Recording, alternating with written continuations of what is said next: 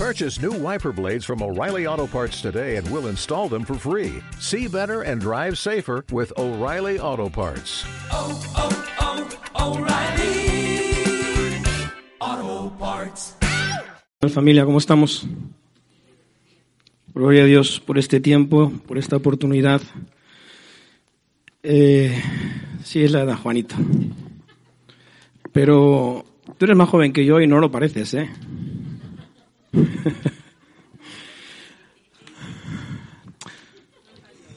No está Joel, me tengo que meter con alguien. Muy bien, ¿qué tal si le dices a la persona que tienes a tu lado, bienvenido, bienvenida, Dios te bendiga, qué bueno verte, me alegro, aunque tengas mascarilla, y bueno, podamos seguir reuniéndonos como iglesia.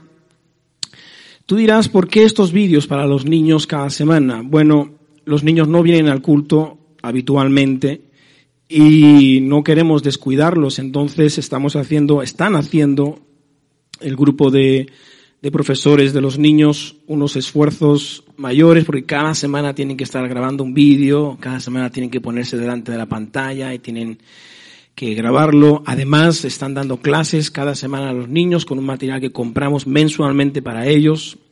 Y bueno, qué importante es que nosotros podamos cuidar y podamos atender a nuestros niños. Así que no sé hasta cuándo haremos estos, estos vídeos, pero sí que son vídeos no para ti ni para mí, son para ellos. Así que nosotros queremos pedirte que cada semana puedas tener un poco de paciencia y además de disfrutar de estos vídeos, también pensemos que estos vídeos son para los niños. ¿De acuerdo? Bueno, hoy es un día de eh, elecciones en Perú y creo que también en Ecuador, ¿verdad, Pilar? Hoy también es... Eh, ¿Qué tal si oramos?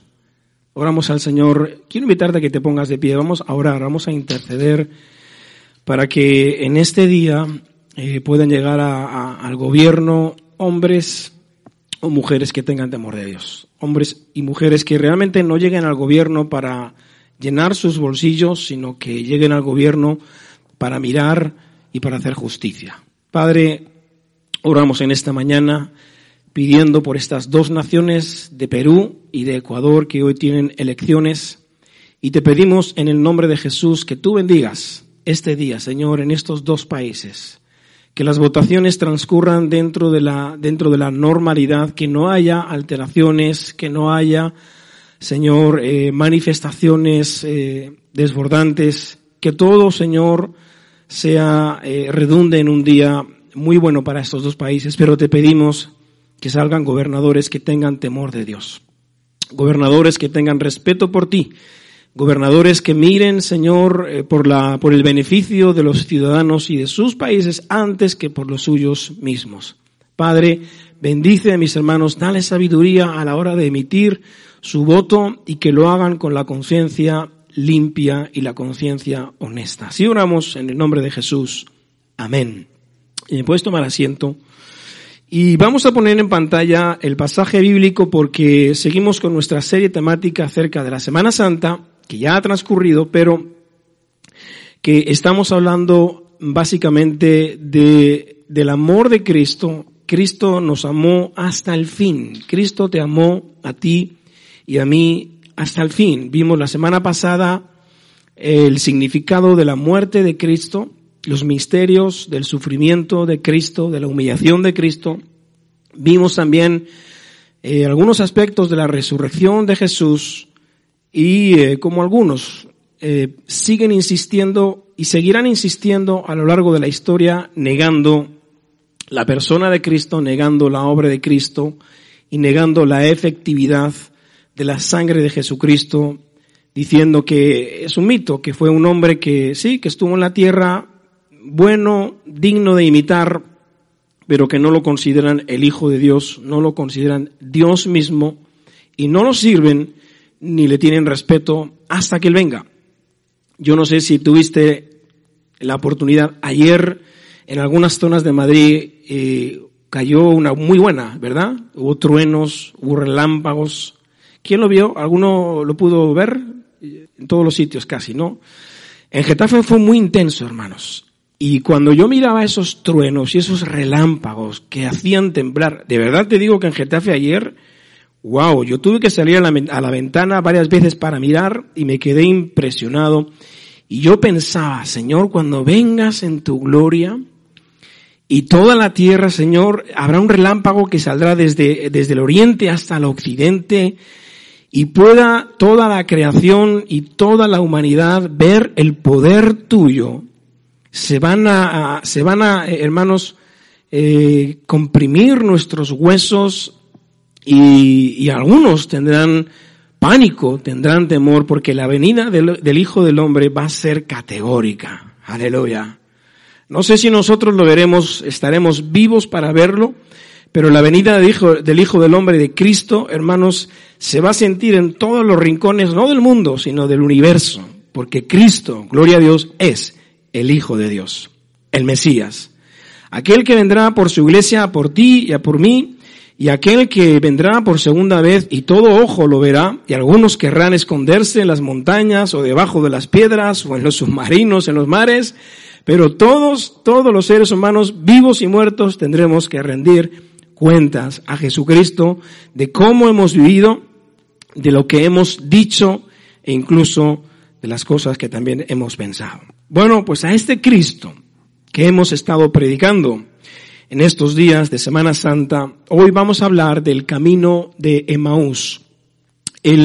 La aparición de Jesús a estos dos hombres que estaban, eran discípulos de Cristo, no eran discípulos del grupo reducido de los doce, pero eran discípulos de Cristo. Entonces, vamos a verlo en pantalla, pero si lo quieres buscar en tu Biblia, Lucas capítulo 24, vamos a leer desde el versículo 13 hasta el 35. Te pido que tengas paciencia conmigo, tengo bastante mal la garganta y espero poder acabar bien.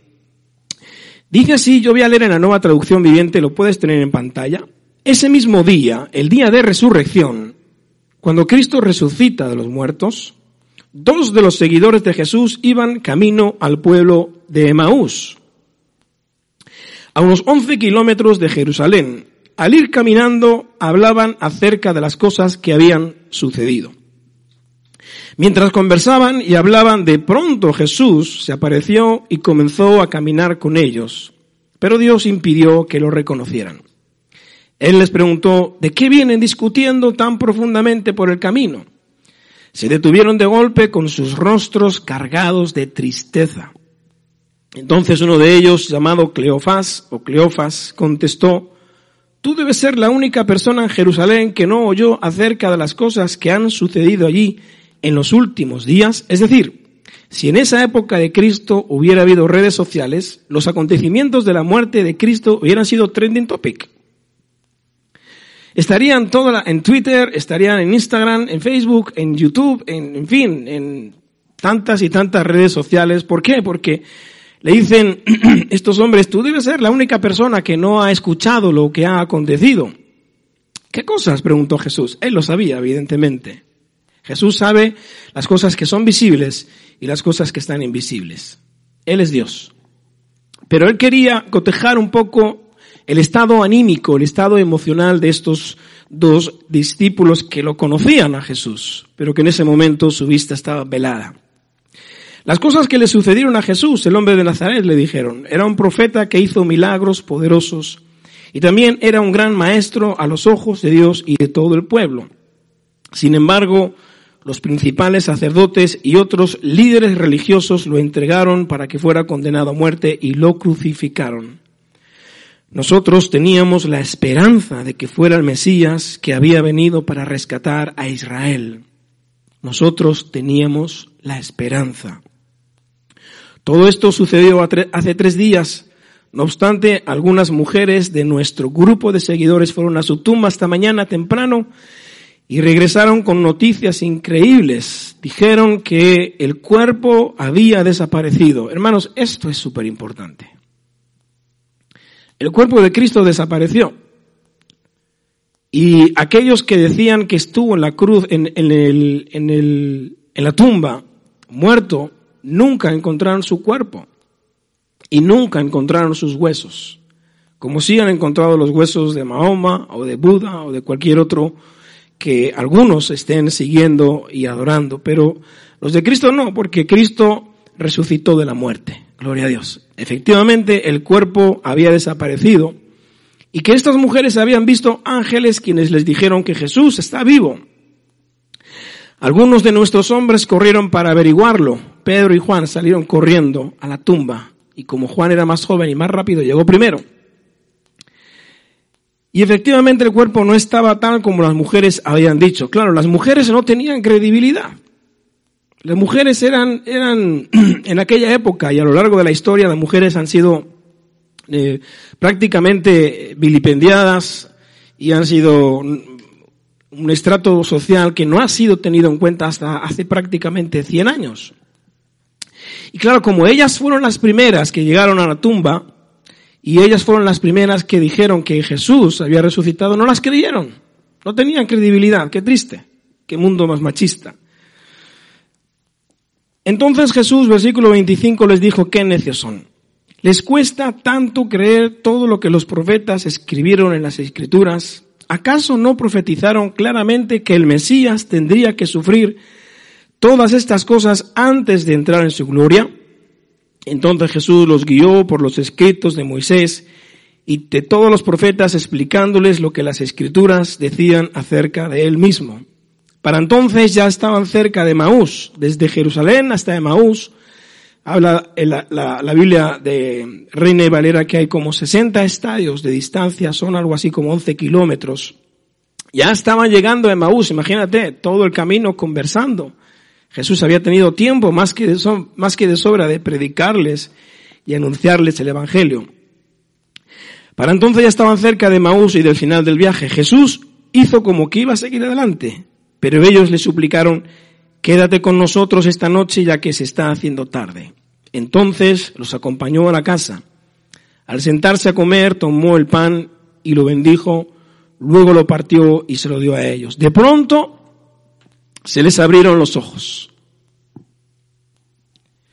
Se les abrieron los ojos. ¿Cuántos necesitan que sus ojos sean abiertos para que puedan conocer, para que puedan ver al Mesías? Yo no sé por qué razón Dios en su soberanía permite que algunos puedan vivir toda su vida con sus ojos absolutamente vendados para no ser capaces de entender el mensaje de salvación y por más que leen la Biblia y por más que leen las escrituras, no las entienden. Pero Dios es justo. Y evidentemente Dios en su eh, omnipotencia, omnisciencia y omnipresencia conoce el pasado, conoce el presente y conoce el futuro, sabe perfectamente y conoce el corazón de todo ser humano. Pero necesitamos que Dios nos abra los ojos para poder ver y para poder entender. Y quiera Dios que tú y yo podamos vivir todos los años de nuestra existencia con los ojos eh, quitada la venda de, nuestro, de nuestros ojos para que podamos reconocer a Jesús, el autor y dador de la vida. Y que nada ni nadie te pueda robar esa fe. Jamás. Amén. Jamás. Nada y nadie, ni siquiera ninguna circunstancia. Y lo reconocieron. Y en ese instante, dice, Jesús desapareció. Entonces se, dijeron el uno al otro, ¿no ardía nuestro corazón cuando nos hablaba en el camino y nos explicaba las escrituras? En menos de una hora estaban de regreso a Jerusalén y allí encontraron a los once discípulos y los otros que se habían reunido con ellos, quienes decían, el Señor ha resucitado de verdad. Se le ha aparecido a Pedro. Luego los dos de Maús les contaron cómo Jesús les había aparecido mientras iban por el camino y cómo lo habían reconocido cuando partió el pan. Este pasaje bíblico del camino de Maús es prácticamente inédito de Lucas.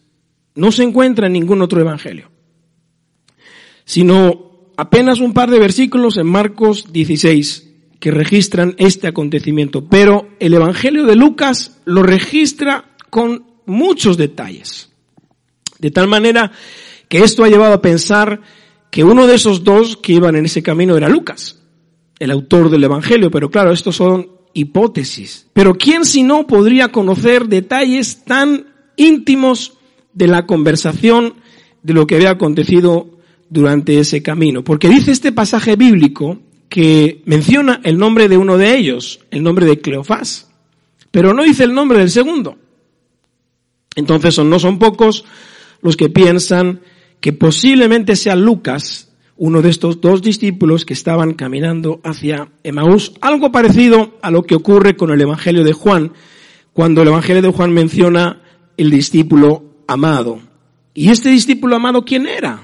Bueno, todo el mundo en la historia finalmente concluye que es eh, Juan. Pero no podemos afirmar lo mismo en esta historia del camino de Emaús. Es, asombroso los detalles de la conversación de los discípulos con Jesucristo.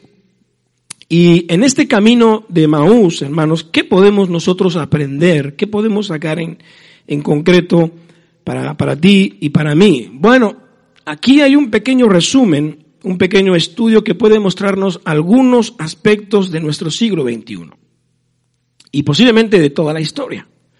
Porque en este pasaje se, se revelan eh, o, destacan particularmente tres aspectos que son indudablemente relevantes para nuestra historia contemporánea. Primero, el camino a Emaús es un modelo de la tragedia humana.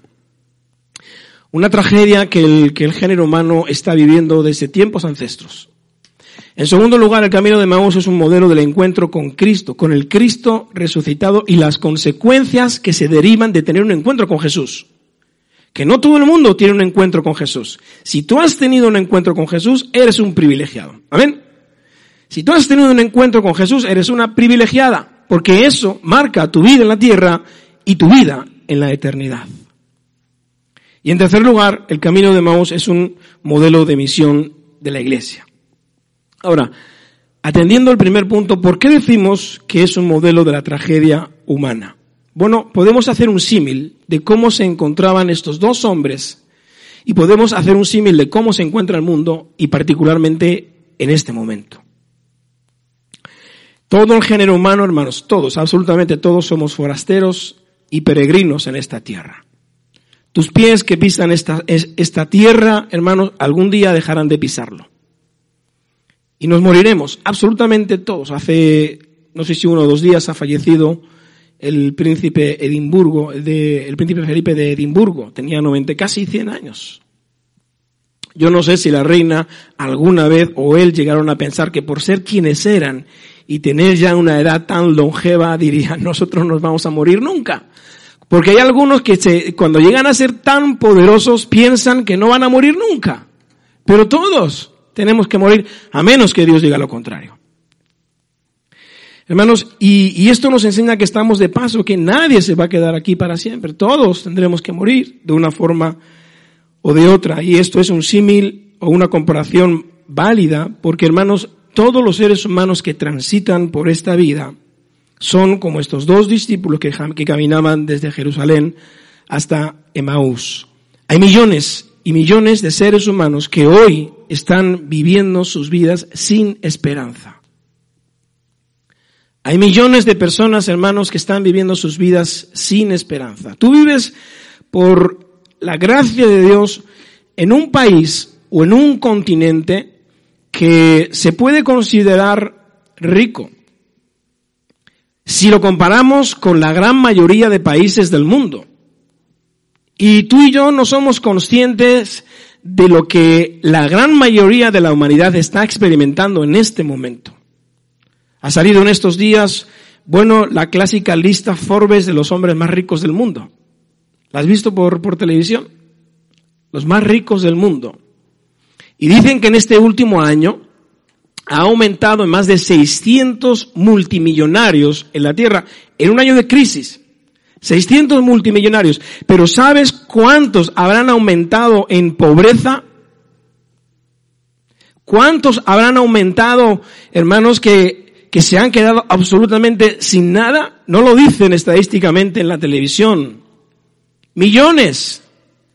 Millones de seres humanos que en estos momentos, debido a la crisis de la, de la pandemia y debido a la crisis económica, lo están perdiendo absolutamente todo. Podríamos decir que por cada un rico más que hay en el mundo en este último año, posiblemente haya igual un millón de personas que están viviendo todo lo contrario, pobreza, enfermedad, muerte, destrucción. Y pensamos que viendo a estos millonarios el mundo va bien. No. Hay que mirar justamente todo lo contrario, que es donde más están. Hermanos, vivimos en un mundo triste, en un mundo caído, en un mundo abatido, en un mundo que no encuentra la felicidad por mucho que la busque. No la encuentra. Y el hombre está buscando, está escarbando en cualquier sitio porque lo que pretende es vivir la vida y disfrutar al máximo. Y este año 2020 y el 2021 está siendo particularmente todo un reto para la humanidad debido al, al COVID-19 y a la crisis económica que están sufriendo las familias y los países. Mira, los problemas medioambientales, los conflictos bélicos, las catástrofes, los incendios, los terremotos, las inundaciones, los crímenes, los abortos, y podríamos continuar con un largo etcétera. Ayer vi por televisión una imagen que causa impacto, creo que en Brasil, un hombre enseñando a la televisión su casa absolutamente destartalada, llena de suciedad, llena de porquería, y abría los armarios de su casa y no tenía absolutamente nada, no tenía ni frigorífico, Tenía mujer, tenía hijos y decía, no sé qué voy a comer. Esa es la realidad, hermanos, de la gran mayoría del mundo.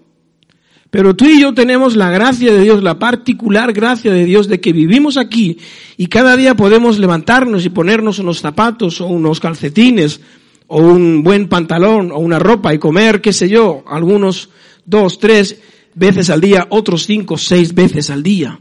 Y se les nota. Hermanos, se origina, de verdad te lo digo, míralo, se origina una gran desazón en el corazón de millones de seres humanos, millones, millones de seres humanos. Hay 600 ricos más, pero hay millones de pobres más en el globo terráqueo. Personas que se ven directamente afectadas por estos problemas y otros que causan un dolor profundo en el corazón. Sin embargo, hay algunos que viven como si la cosa no fuera con ellos. Y tú los ves, ¿verdad? Por televisión, al menos en España, los ves de fiesta en fiesta y tiro porque me toca. Esto es como el juego de la oca.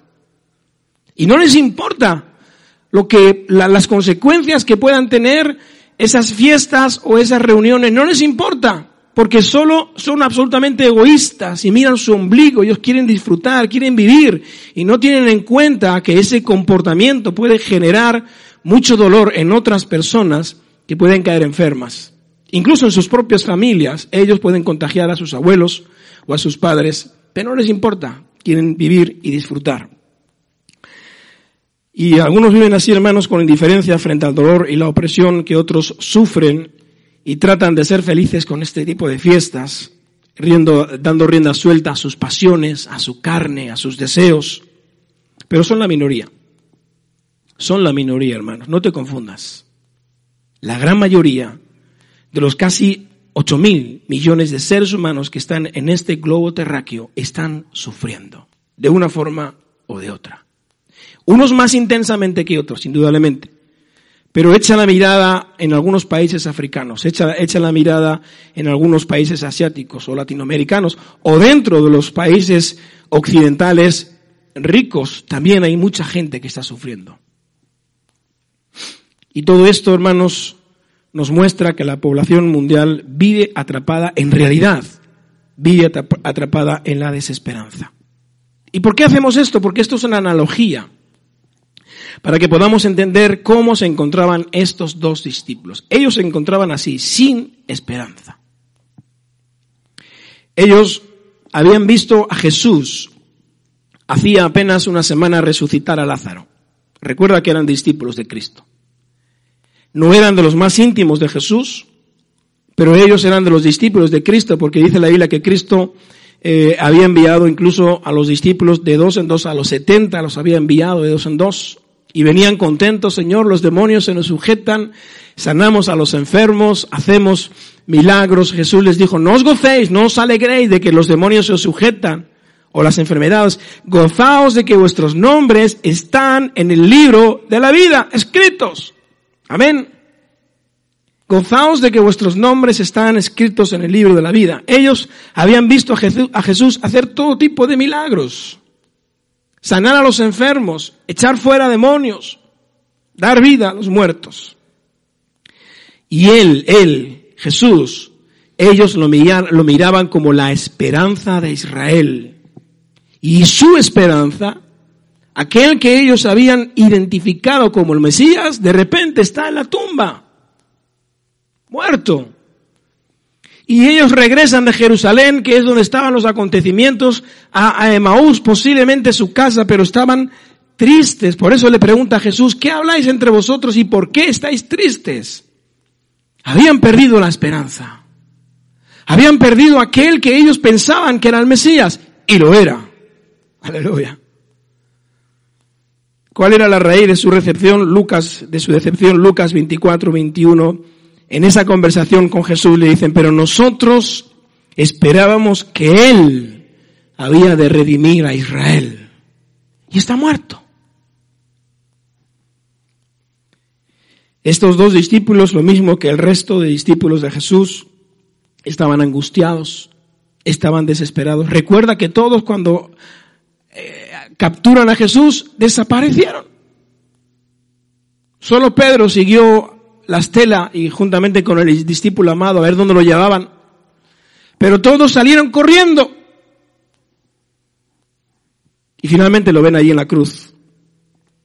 Y seguramente aquellos que estaban viéndolo morir en la cruz estaban esperando, en este momento se bajará de la cruz.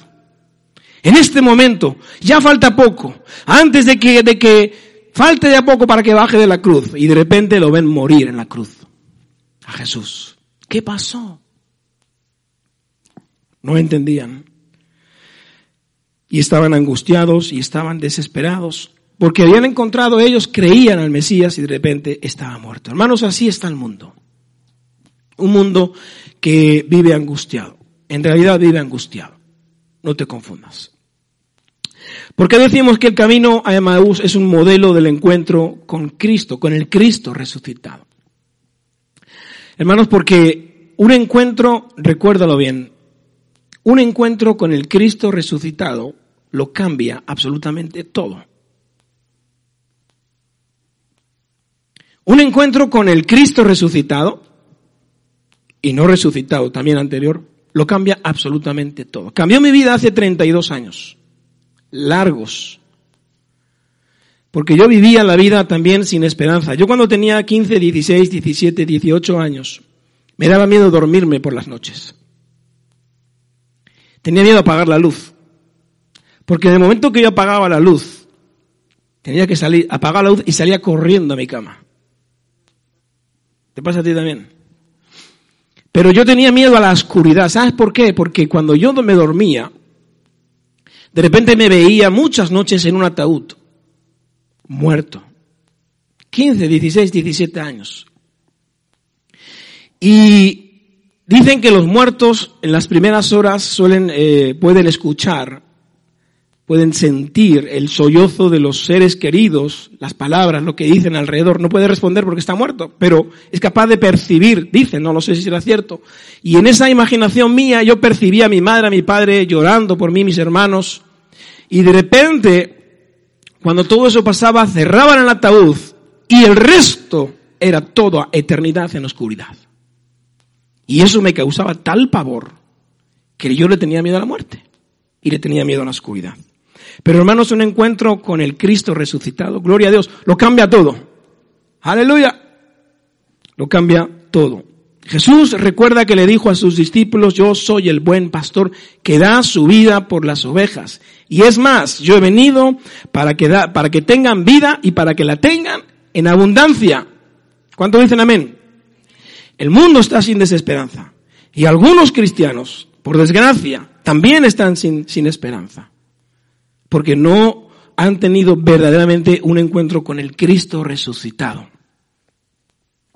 Y cuando tú miras a los evangelios, en los evangelios hermanos tú puedes encontrar muchos encuentros que tuvo Jesús, muchas conversaciones y muchos diálogos con personas diferentes antes de morir en la cruz. Y luego también como este con los discípulos al camino de Emaús. Jesús tuvo encuentros, por ejemplo, con Nicodemo, tú lo recuerdas. Tuvo encuentros con la mujer samaritana. tuvo encuentros con Marta y María. Tuvo un encuentro con la mujer sorprendida en adulterio. Tuvo un encuentro con un hombre llamado Zaqueo. Tuvo un encuentro con una mujer llamada María Magdalena, que era una prostituta. Tuvo un encuentro con la mujer cananea, que no era israelita, pero que estaba pidiendo las migajas de las bendiciones que tenía el pueblo de Israel. Tuvo un encuentro con el ciego Bartimeo. ¿Qué quieres que te haga? Que reciba la vista. Jesús, él clamaba a voz en grito, Jesús, ¿qué quieres que te haga? Que reciba la vista. Y Jesús lo sana de su oscuridad. Tuvo un encuentro con Jairo o con José de Arimatea, un hombre pudiente, un hombre rico. Tuvo un encuentro con Mateo el publicano, tuvo un encuentro con Tomás el incrédulo, tuvo un encuentro con Felipe, con Andrés, con Natanael, con el centurión, aquel que dijo, no es necesario que vengas, simplemente una sola palabra tuya, una sola palabra tuya será suficiente para sanar. Tuvo un encuentro con la suegra de Pedro. Tuvo un encuentro con Simón de Cirene, que fue el que llevó la cruz, le ayudó a llevar la cruz. Tuvo un encuentro con el malhechor en la cruz. Y seguramente algunos más que no quedan registrados en la Biblia. Hermano, ninguna de estas personas, ninguna de estas personas jamás volvió a ser la misma. Aleluya. Nunca volvieron a ser las mismas personas. Cambió por completo. Imagínate incluso la eternidad del malhechor que estaba allá en la cruz. Uno repudiaba a Jesús. Si tú eres el Cristo, baja de la cruz. Como algunos osan desafiar a Cristo. Si, si existiera, que venga. Que haga justicia. La hará en su tiempo. Pero había otro que estaba allí que tenía temor de Dios y le dijo al otro, ni siquiera en el mismo momento que vas a morir tienes temor de Dios. Y se, se, acurrucó a los pies de Cristo simbólicamente, le dijo, Maestro, cuando vengas en tu reino, aleluya, acuérdate de mí. Y Jesús le dijo, de cierto, de cierto te digo, hoy estarás conmigo. ¿Dónde? En el paraíso. Ninguno de ellos, hermanos, volvió a ser la misma persona. Yo no volví a ser la misma persona desde hace 32 años. No sé dónde estaría hoy. Puedo asegurarte que mi matrimonio no existiría. Hoy llevo ya casi 29 años de casado. Menos mal que Marga me soporta. Pero si yo no llego a tener a Cristo, hermanos, mi matrimonio no dura ni un asalto. Ni un asalto dura.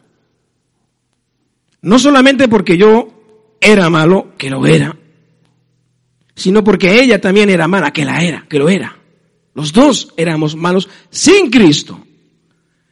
Pero cuando los dos conocimos a Cristo apenas con 20 años, yo con 19, ella con 20, nuestras vidas cambiaron por completo.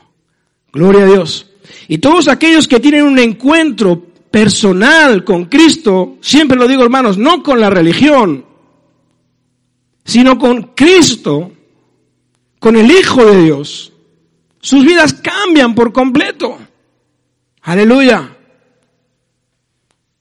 Y cuando estos dos discípulos pudieron reconocer al Cristo resucitado, no muerto en la tumba, sus vidas cambiaron para siempre. Ya no llega, ya no fueron las mismas personas. Ellos regresaban de Jerusalén cabizbajos, tristes, desesperados, pero cuando se encontraron con el Cristo resucitado, cuando sus ojos fueron abiertos, hermanos, regresaron corriendo a Jerusalén. No les importó a ninguno de los dos que eran 11 kilómetros. No les importó que serían las tantas de la madrugada. No, salieron corriendo a buscar a los discípulos para decirles, hemos visto al Cristo resucitado.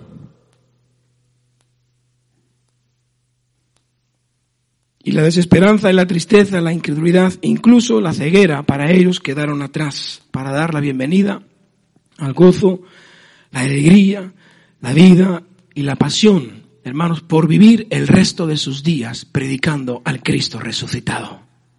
Gloria a Dios. Gloria a Dios. Así que, hermanos, el mundo sigue necesitado más que nunca de tener un encuentro con Cristo. Por lo tanto, no dejes nunca de predicar a Cristo, aunque no te escuchen. No dejes de predicar al Cristo resucitado. Da testimonio de la obra de Dios en tu vida. Proclama que Jesucristo tiene poder para cambiar el corazón del ser humano por la obra del Espíritu Santo. Cuenta tu testimonio y diles como el, como el Bartimeo, yo solo sé una cosa, que antes era ciego y ahora veo. Porque Cristo me ha abierto los ojos, me ha abierto el entendimiento. Y por ese encuentro, hermanos, con Jesús aleja el miedo. Cuando yo me convertí, hermanos, puedo decirte categóricamente, desde esa misma noche, no he vuelto a tener nunca jamás esa pesadilla. Que tenía cuando yo tenía 14, 15, 16, 17, 18 años. No he vuelto a tenerla nunca más. ¿Sabes por qué? Porque las tinieblas han desaparecido de mi vida. Y ahora ya no hay temor. Ni siquiera hay temor a la muerte. Sí temor a cómo morir. Ya lo he dicho alguna vez. Si me, si me asan como a un pollo a la brasa peruano en un incendio, amigo, eso duele. O si tengo un accidente y, tardo horas en morir, solamente Dios lo sabe, pero miedo a la muerte, no. Recuerda lo que Pablo decía, para mí el, el vivir es Cristo. Amén. Y el morir es ganancia. Porque me voy con Él. Y dejo de sufrir aquí en la tierra. Y desaparece la muerte, el miedo a la muerte, aleja la desesperanza, aleja el temor, la amargura, el odio, el rencor, todas esas cosas van quedando atrás, hermanos. Porque la obra del Espíritu Santo es nueva en nuestras vidas y las obras de la carne van menguando, van muriendo. Es la obra de santificación del Espíritu Santo en nuestras vidas que nos enseña y nos ayuda a saber perdonar a los que nos ofenden, a dar bien por mal a los que nos hacen daño.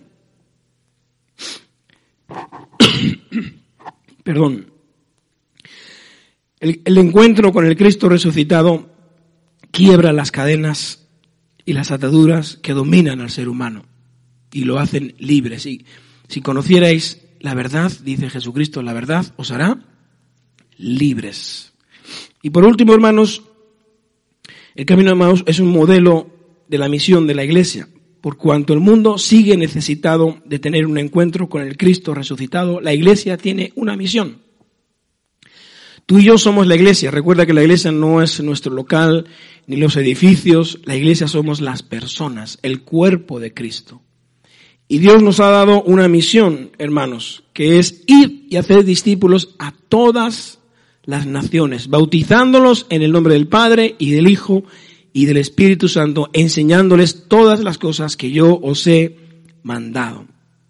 Esa es la misión de la iglesia, la predicación del Evangelio. Lucas 24, 32 al 35, en la nueva versión, perdón, en la nueva traducción viviente, está ahí en pantalla, dice lo siguiente. Entonces se dijeron en uno al otro, ¿no ardía nuestro corazón cuando nos hablaba en el camino y nos explicaba las escrituras? ¿No ardía nuestro corazón? Hermano, arde mi corazón cuando yo escucho a Elena en esta mañana decir aquí lo que ha dicho. De verdad, se me salían las lágrimas, porque ahí está Dios. Aleluya, ahí está Dios obrando. Y menos mal que todavía sigue siendo sensible al Espíritu Santo cuando ella proclamaba, canto esto. Jesús es el centro. Es que es el centro de todo, hermanos. Sin Jesucristo, hay un libro por allá, ya antiguo, que se titulaba Sin Jesucristo, todo es carroña. Como decía el apóstol Pablo, todo lo tengo por basura con tal de conocer a Cristo. Gloria a Dios. No ardía nuestro corazón, así ardía mi corazón cuando yo le escuchaba a Elena emocionarse y hablar como hablaba, porque sé que Dios está en medio de esa circunstancia, de esa situación. Y así ocurre cuando nosotros, hermanos, escuchamos y leemos las escrituras y vemos a Dios moverse en nuestro contorno, en nuestro, en nuestro entorno. Arde nuestro corazón cuando Él nos habla. En menos de una hora, dice este pasaje, estaban de regreso en Jerusalén. Y allí encontraron a los once discípulos y a los otros que se habían reunido con ellos, quienes decían, el Señor ha resucitado de verdad. ¿Tú lo crees? ¿Lo crees de verdad? Recuerda lo que preguntábamos la semana pasada en Isaías 53. ¿Quién ha creído a nuestro anuncio? La iglesia sigue proclamando en este siglo XXI y lo seguirá proclamando en los próximos años hasta que Cristo venga, que Cristo es el Hijo de Dios, el Mesías, el resucitado. Pero la pregunta surge, ¿quién ha creído a nuestro anuncio? Hay hogares donde hay cristianos y tienen hijos y los hijos se desligan de Cristo y se desligan del Evangelio. Qué triste es para los padres. Hay hogares cristianos que se, se, eh, se separan, hermanos, porque unos creen en Cristo y otros no. Y los que creemos en Cristo y esperamos la vida eterna, podemos ver con tristeza cómo nuestros seres queridos se van alejando de Cristo y se van alejando de la vida eterna y acercando a la condenación. Pero hermanos, Cristo en verdad ha resucitado, créelo. Aleluya. Y Él está sentado a la diestra del Padre y vendrá a que recoja a su iglesia. Se le apareció a Pedro, luego los dos de Maús les contaron cómo Jesús se les había aparecido mientras iban por el camino y cómo lo habían reconocido. Posiblemente, hermanos, ni siquiera habían terminado de cenar. De repente Jesús había desaparecido. Y ellos pudieron entender que Jesús no estaba en la tumba, que Jesús había resucitado, que había estado con ellos allí. Y ellos salieron corriendo 11 kilómetros para compartir, escucha bien, para compartir la noticia de que Cristo había resucitado. Y esa es la misión que Dios te va a encomendar a ti para el resto de tus días. ¿Lo entendiste? Esa es la, ese es el encargo que, que Cristo te va a dar a ti particularmente. Quisiera decir los nombres de todos y de cada uno de vosotros. Particularmente, querido hermano y querida hermana, que seas un testigo de Jesucristo. Que seas un predicador del Evangelio de Cristo. Los predicadores estamos aquí, pero cada miembro del cuerpo de Cristo es un predicador. Aleluya, de Jesucristo. Amén. Así que tú eres un predicador de Cristo. Mira la persona que tienes a tu lado, díselo. Tú eres un predicador de Cristo. Predica a Cristo. Predica a Cristo con tu testimonio, con tu comportamiento, con tu conducta, con tus palabras, para que el día que llegue la hora puedas decir como el apóstol Pablo, he acabado la carrera. Unos están más cerca de otros. Yo recuerdo hace unos meses o muy poquitos años, en una reunión como esta yo predicaba también algo parecido a esto y decía, Angelita está más cerca del Señor que yo seguramente. ¿Os acordáis? Algunos se acordarán. Yo no estaba profetizando, ¿eh? Ojo. Pero por edad, ¿no? Algunos estábamos más cerca que otros. Juan, ya tú con tus casi 60 añitos. Algunos estábamos más cerca de otros. Yo ya tengo 51.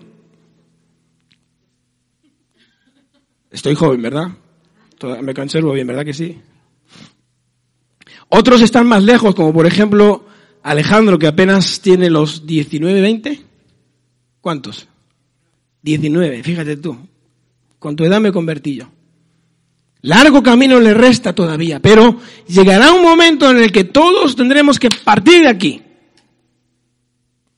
Y yo me imagino allí, Angelita, cuando estaba en el hospital, tres horas antes, Marga y yo oramos por ella por videoconferencia. Se nos caía el, el- corazón al suelo. Pero allí estaba ella orando con nosotros. Y ella estaba ahí seguramente acordándose de las palabras de Pablo. He acabado la carrera. He guardado la fe. Por lo tanto, me, está- me espera la corona de la vida eterna que ya tiene. Gloria a Dios, hermanos. Que todos podamos alcanzar ese momento en nuestras vidas. O jóvenes si nos llama el Señor, o viejitos si nos llama el Señor viejitos. Esa es la gran comisión, querido hermano y querida hermana, que seas un predicador del Evangelio. Y sí, Elena, es cierto, el centro de todo es Jesús. No son los estudios. Están bien, pero aquí en la tierra no nos llevaremos nada. ¿Dónde está Adelita? ¿Está por aquí Adela? No está Adela, se ha ido Adela. Ah, yo pensé que había venido Adela. Pero tú sí has venido, Lucerito. Y tú y Adela pusisteis ayer en Facebook a la Madrid. No te llevarás la camisa del Madrid cuando te mueras. Y es que yo soy del Barça, ¿sabes? Y ganó el Madrid. No nos llevaremos nada, hermanos, a la tumba. Por tanto, sí, Él en el centro de todo es Jesús. No lo olvides nunca. Aun cuando te cases y tengas hijos y nietos, o tengas lo que tengas, una casa, una carrera, tengas lo que tengas, el centro es Jesús. La perla de gran precio. ¿De qué le sirve al hombre ganar todo el oro del mundo ¿De qué le exhibe al hombre ganar Jeff Bezos? Es el hombre más rico del planeta, el, el que fundó Amazon. No se va a llevar ni un centavo en el bolsillo. Hermanos, ¿de qué le sirve al hombre ganar todo el oro y pierde su alma? Por eso el centro de todo es Jesús. Compra Jesús sin precio. Cómpralo, atesóralo en tu corazón. Aleluya.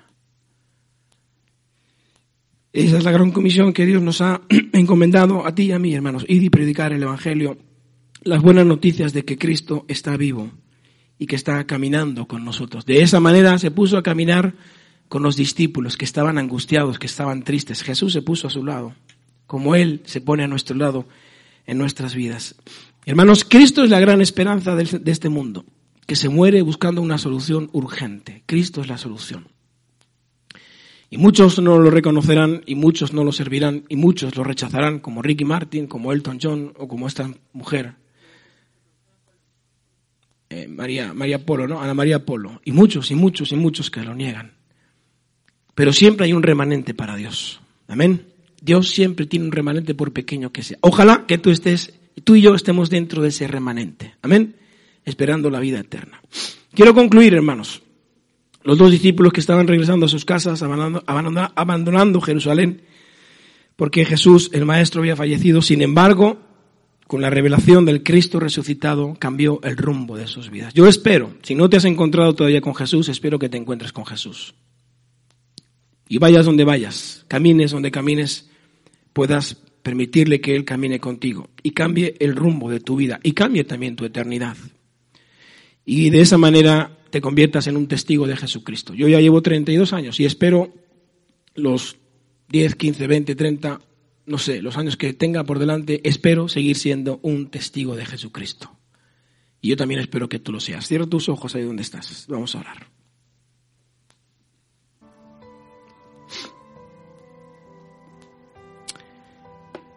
Oh Señor, yo oro por mis hermanos, los que están aquí en esta mañana. Aquellos que ya te conocen, que tuvieron el encuentro con Jesús, afirma, Señor, su decisión en sus corazones, en este momento.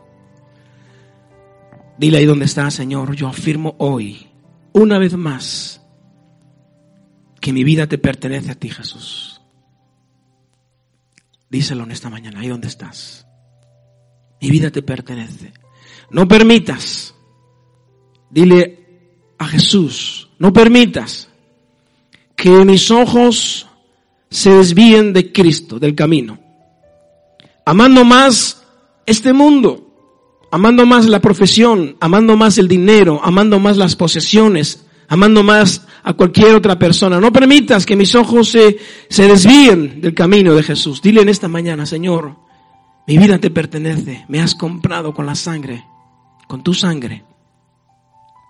Y si todavía no tienes a Cristo en tu corazón, dile, Señor, yo quiero que entres en mi corazón. Quiero experimentar lo que experimentaron Nicodemo, Marta, María, todos aquellos y millones y millones de cristianos a lo largo de la historia. Y quiero experimentar lo que mis hermanos hoy aquí en este lugar están experimentando, lo que otros están experimentando desde sus casas, que te han conocido, han conocido a Jesús. Y el rumbo de sus vidas cambió, Señor. Seguiremos experimentando el dolor, seguiremos experimentando la enfermedad, seguiremos experimentando la tribulación, la adversidad, las pruebas, pero tú estarás con nosotros, Señor, como prometiste. Levantándonos, cuidándonos, alentándonos, fortaleciéndonos. Y cuando llegue el día de ir a tu presencia, Señor, entraremos en tu reino. Porque nuestro nombre está escrito en el libro de la vida con la sangre del Cordero. Oh Señor, yo te pido en esta mañana que los que están escuchando esta predicación aquí en este lugar o aquellos que tengan la oportunidad de escucharla por internet, te pido en el nombre de Jesús que reveles a Cristo a sus corazones, que rompas y que quite las vendas de sus ojos, Señor. Y que puedan creer en el Cristo resucitado, aquel que ascendió a los cielos y aquel de quien dijeron los ángeles, que estáis mirando? Este mismo Jesús que estáis viendo ascender a los cielos volverá de la misma manera que le estáis viendo. y que esperemos, Señor, tu venida. Y los años que nos des de vida aquí en la tierra, Señor, que te sirvamos a ti predicando el Evangelio a tiempo y fuera de tiempo. Porque sí, Jesús, el centro de todo eres tú. En el principio era el verbo. Y el verbo era con Dios. Y el verbo era Dios. En él estaba la vida y la vida era la luz de los hombres. Y la luz vino al mundo pero los hombres rechazaron la luz para que sus obras no fueran reprendidas. Mas aquellos a los que te reciben, Señor, a los que creen en Jesucristo, se les otorga el privilegio, el derecho de ser llamados hijos de Dios, herederos y coherederos. Oh Padre, sigue teniendo misericordia del mundo, sigue teniendo compasión del mundo Sigue teniendo compasión de nosotros, Padre Santo. Oh sí, Señor. Entra en nuestros corazones y no salgas nunca, porque tú eres el autor de la vida. Tú eres la vida, la resurrección y la vida, Jesús. Digno de gloria, digno de alabanza. Oro por Elena en esta mañana, Señor. Oro por Elena, guárdala del mal, guárdala, Señor. Guárdala, que, recuerde que en verdad Cristo es el centro de todo. Que lo viva. Que lo viva, Señor. Dar un esposo que tenga ese anhelo en su corazón. Oh Señor, oro por los jóvenes. Para que tú los guardes y que su corazón no los engañe, Señor. Padre, oro por los que todavía no lo tienen tan claro de que Cristo es el centro de todo. Alumbra sus ojos, Dios mío. Ten misericordia. Porque tú eres el principio y el final, Señor. Tú eres el rey, el dueño, el Señor de todas las cosas. Oro, Señor, por los bebés que están por venir, por el hijo de Jennifer. Oro por el por el hijo de, de Nati también, por estos bebés que están por llegar al mundo. Desde ya, Señor, desde el embrión de sus madres, toca su espíritu, Señor. Toca su espíritu para que ellos también te conozcan. Padre, sus nombres se escriban en el libro de la vida. Bendícelos. Y aún oro, Señor, por aquellos que ni siquiera son embriones y que el día de mañana también vendrán a este mundo entre los cuales también posiblemente estén mis nietos. Oro por ellos, Señor. No están aquí, pero sí están en tu corazón. Señor, guárdalos del mundo, guárdalos del mal, porque tú llamas a las cosas que no son como si fueran. Parece locura, Señor, pero para el que no cree es locura, para el que cree es poder de Dios. Así oramos, Señor, en esta mañana. Oramos en el nombre de Jesús, nuestro Salvador. Amén y amén. Que Dios te bendiga, querido hermano y hermana.